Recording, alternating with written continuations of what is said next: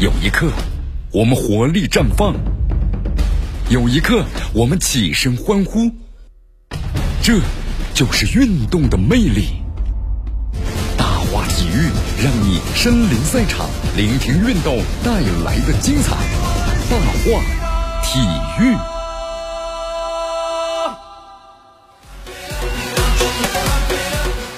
好，这里是江南的为大家所带来的大话体育，继续锁定 FM 九十五点七绵阳广播电视台新闻广播，继续关注我们的节目。好，昨天咱们中超联赛继续进行啊，那么结果怎么样呢？我们来关注一下。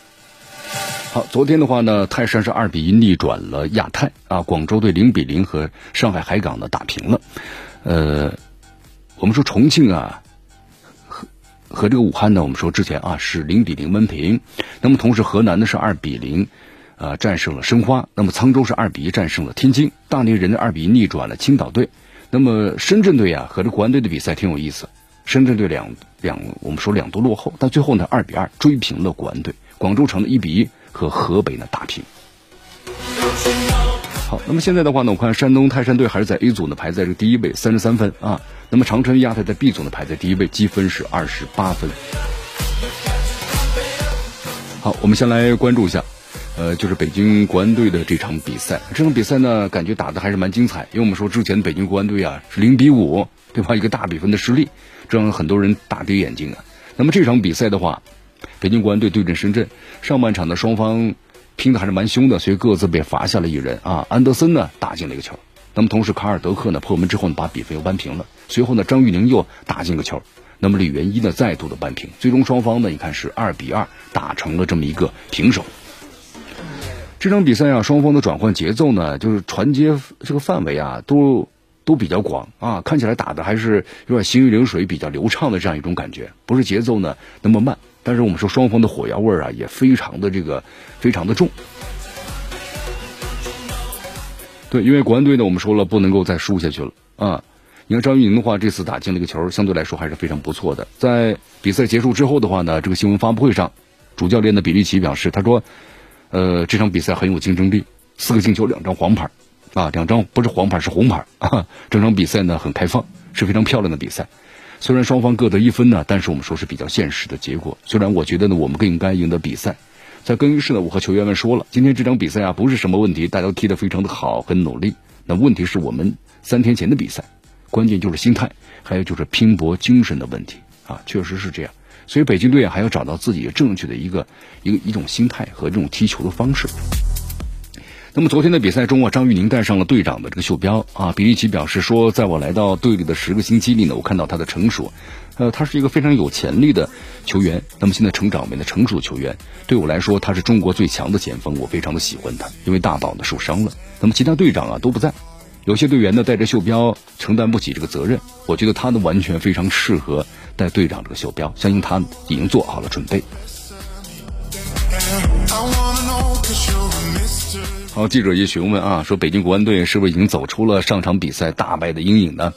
比利奇说，这场比赛啊，比分是很现实的，比赛呢也非常的精彩。唯一遗憾的就是最后一个失球。如果我们能够赢得比赛，打进第三个球，那最好了。但是回头看的话，我们早早取得一定优势。但是我们可以说是场上太累了，有了不应该反应，被对方球员给挑衅了，真的太不应该了。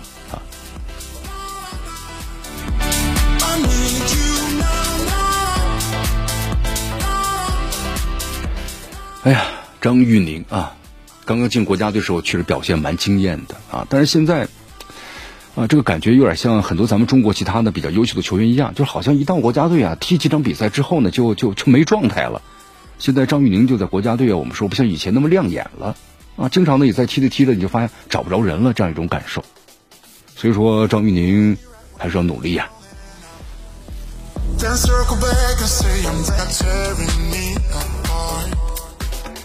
好，同时在另外一场比赛中呢，山东泰山是二比一战胜了长春亚泰啊。赛后，这个泰山队主帅郝伟和泰我们亚泰队的这个主帅陈阳出席了发布会。呃，郝伟总结了比赛，他说感谢球迷们的支持，也感谢呢啊祝贺队员们没有放弃。中间有点小插曲，责任在我，不怪队员们。那么谈到下轮这个赢球啊夺冠的时候呢，郝伟表示说整个队伍呀都在走向成熟，就不管任何时候都坚定信念赢得比赛。那么现在的情况就优势在我们这儿，那么下一步呢还是需要休息和调整。呃，谈到这场比赛中的一些轮换球员呢，郝伟也谈到，我们本来打算呢做一些调整的，但是呢，队员们出场比赛的意愿都很强烈，所以我也希望能够顺利拿下比赛。那么责任在我没有做好呢阵容调整。呃，陈阳呢总结比赛时表示，他说面对这个山东队啊，我们可以看到两个球队之间的实力差距，但是我们队员呢还是有这个拼搏的精神的。啊，如果我们踢得更自信、更成熟的话，可能是二比零或三比零。那么对手的板凳深度呢非常厚，啊，对手可以主动的频繁换人，但是我们只能够呢。被动的换人，特别是我们还少两个外援，一个俱乐部的强大是常年啊累月的这个夯实的基础呢所铸就的。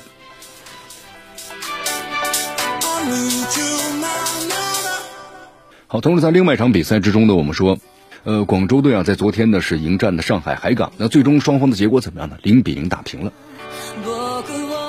赛后呢，广州队主教练就是刘志宇。和海港的主帅啊莱科出席了新闻发布会。对于本场比赛呢，刘志宇这么说的：“他说感谢球员们，啊感谢感谢。”说完了，好。那么今天的比赛呢，很挺困难的，两个球队最后的啊都没有完成好。其实后面的训练中啊，还是要多去提高。那么对于广州球迷呢，刘志宇表达了感谢。他说肯定要说感谢。我们在体育场里一直听到他们的从第一分钟开始为我们呐喊助威。他们在这个场地没有在场地里面，也没有都没有开放嘛，在场地外。但是我们感觉他们就在里面，他们的付出啊也在鼓舞整个队伍。那么在另一边呢，对于本场比赛，海港的主教练呢莱科点评道说两个感受吧。第一是关于这场比赛的结果，那么稍微有点失望。我们球队呢不应该仅是取得平局，应该呢配合的多一些。我们尝试踢传控去进攻。那么广州队呢是一个很难缠的对手，我们有很多的实力。那么第二呢，我们很开心看到球员们的表现。三年前我们经历一场的困难的比赛，那么今天球队的表现呢，让我们感觉回到了正确的轨道。无论是精神面貌呢，还是技战术方面，我们都发挥了最好的水平。但是门前杀死比赛这一点呢，还有点欠缺。啊，我们也接受这个，希望呢学习经验，包括有所提高。下场比赛啊，因为马上就到来了。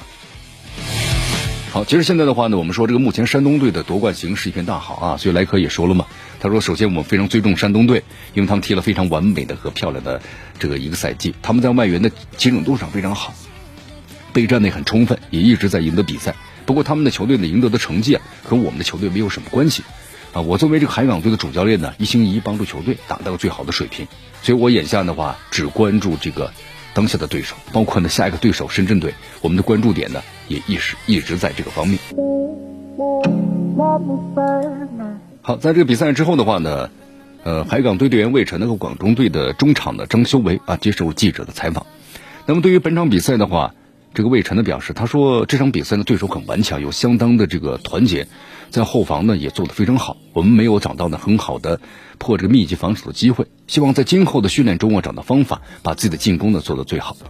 你看，我们说因为连续比赛呢，对球员的这个整个的体力体能要求呢是非常高的，也消耗非常大。对此，魏晨说到呢，因为之前我们踢了三场比赛，那么之前的一场呢和泰山呢也是体能消耗非常大的，接下来迎来呢多一天的休息，希望好好休息一下，迎接后面的比赛。那么对于战平对手的话呢，张修为也分析了一下。他说，一方面我们在精神上呢做好了充分的准备啊，另一方面我们对待每个对手啊都同一个态度，就像我们赛前所说的，他刘指导呢和志哥就郑智在赛前对我们的要求和部署都是以我们为主。那么同时呢会分析一些对手的技战术情况，布置一些针对性的这种打法。他说我们只是把教练组啊要求的东西呢做到了而已。本场比赛呢，球迷就是来到了体育场的外面，为球队呢隔空助威。所以说，张修伟呢挺高兴的。他对我们来说，非常希望球迷能够到场内看比赛，但是现在呢还不允许，啊，也确实是非常的遗憾。但是听到他们的加油声啊，会让我们非常的有战斗力。好，郑智呢，我们说在执教了这么几场比赛之后，慢慢的可能也逐渐逐渐的开始有感觉了啊。因为我们说现在你看这个广州队的人员配置啊，广州队昨天呢首发十一人，除了三十一岁的门将刘殿座之外啊，年龄最大就二十八岁的廖立生，还有两个二十一岁啊，两个二十三岁年龄段的，是中超最年轻的。我们说结构年龄最合理的球队，所以现在看广州队的话呢，我们说有的时候呢也是一件好事，朝气蓬勃，青春靓丽啊，广州队是足球的未来，对吧？很多媒体人这么说。好，你看现在这个我们说。后四轮的比赛呢，真的是相对来说要更加的非常的重要了啊！你看，呃，三轮不败的申花遇上三轮不胜的河南嵩山龙门，那赛前大多人都看好啊，说中超的蓝魔会跟延续一个好的势头，扩大一下在保级组中的积分优势。但是现在这个比赛结果来看的话呢，出人意料，对吧？你看多拉多下半时两粒进球，一样一样，申花就吞下了中超第二阶段的首场，又又又是败仗。上轮把这重庆给打下去之后啊，我们申花提前上岸了，在保级组啊，其实拥有更多的积分优势。那么对手河南呢，我们说坐拥中超最齐整的这个外援的阵容，但是呢。有一个问题，就是打了多轮呢，没有胜利，一场比赛的胜利都没有取得过。好，在一切看来呢，我们说了都对申花有利的情况之下呢，毛义军就在赛前呢依然不忘提醒全队啊，保级组中呢没有好打的对手啊，每一个组都很难打，每个对手都是这样的，我们需要拿出更好的这个表现，做好了困难的准备啊。只可惜毛义军担心的事情呢，最终还是发生了。你看，从比赛的第一分钟开始啊，河南队那一出来之后就奋力一搏的架势啊，球员的取胜欲望，那比起申花众将呢更要强烈。虽然申花后防线在上半时呢顶住对手进攻，也制造几次危险，但产生的气势来看的话呢，那对手是绝对占了这个优势。在伊沃和卡兰加呢，因为对判罚不满和裁判理论的这个表现之下呢，我们说，你看就表隐藏着是河南球员的但求一胜的这么一个欲望。那么申花呢，就感觉像是一辆好像动力不足的汽车，它虽然能够在道路上安全行驶，但却没有加速的欲望啊。随着比赛的深入呢，你看对手的决心那越来越超过的申花得过且过的心态了啊。那么最终导致了这两球丢球啊，还有这个比较尴尬的这么一个结果。你看，在出征这个苏州之前呢，俱乐部呢和教练组开会的时候呢，就定下了重视每个对手，积极的锻炼新手的目标。在这个球队目前的登场的几位年轻小将之中啊，我们说王毅的表现呢最为亮眼的，已经成为呢申花是右后卫的首选。像这个温家宝呢和朱晨杰啊，都有较为稳定的发挥。不过此前呢，我们说备受期待的像这个汪海建还有何龙海，那么都遭遇了伤病啊，出场时间都有限的，也让球队的练兵效果呀打了折扣。那不容忽视的是，我们说申花在对阵这个沧州和河南的比赛中呢，都表现出了精神状态的一个松懈，啊，这显然我们说，只要有这种状态的话，那这个绝对不符合俱乐部要求，而且呢就容易出问题。其实呢，我们说以毛义军为首的年轻教练组呀，也是申花呢在赛季末锻炼的和考察的重要的目标，啊，和球员们我们说所带来的惊喜相比的话呀，你看我们说毛义军的话呢，首度呢是独立带队，对吧？就跟郑智是一样的嘛。那恐怕要付出一定的学费呀。除了首场的轻松过关之外，我们说这位在申花效力多年的功勋，在人员安排上啊，包括呢战术的布置上有点呆板。那么遇到这个逆风球的时候呢，我们说少了一些可能颇有胆识的应变还有调整。啊，不过好在之后吧，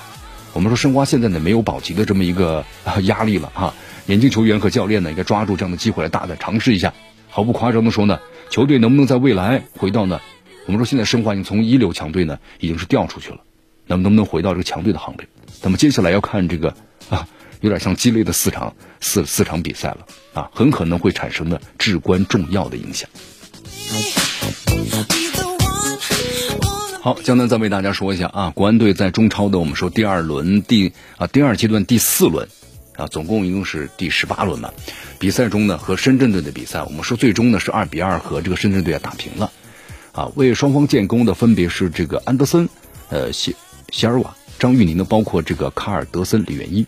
啊，虽然非常遗憾嘛，没有拿下对手，但是呢，我们说一场平局啊，对于现在的国安来说是可以接受，避免了很尴尬的三连败。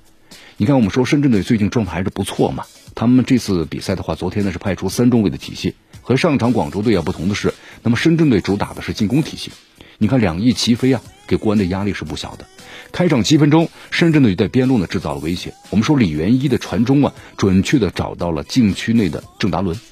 啊，可惜郑达伦当时最后这个啊啊头球呢冲顶，结果呢稍微偏了一点，啊，场面上呢我们说深圳队啊已经占据了绝对的优势。北京国安队的话呢，我们说有点处于劣势啊，啊，但是呢我们说还是利用这个反击吧，呃，一次。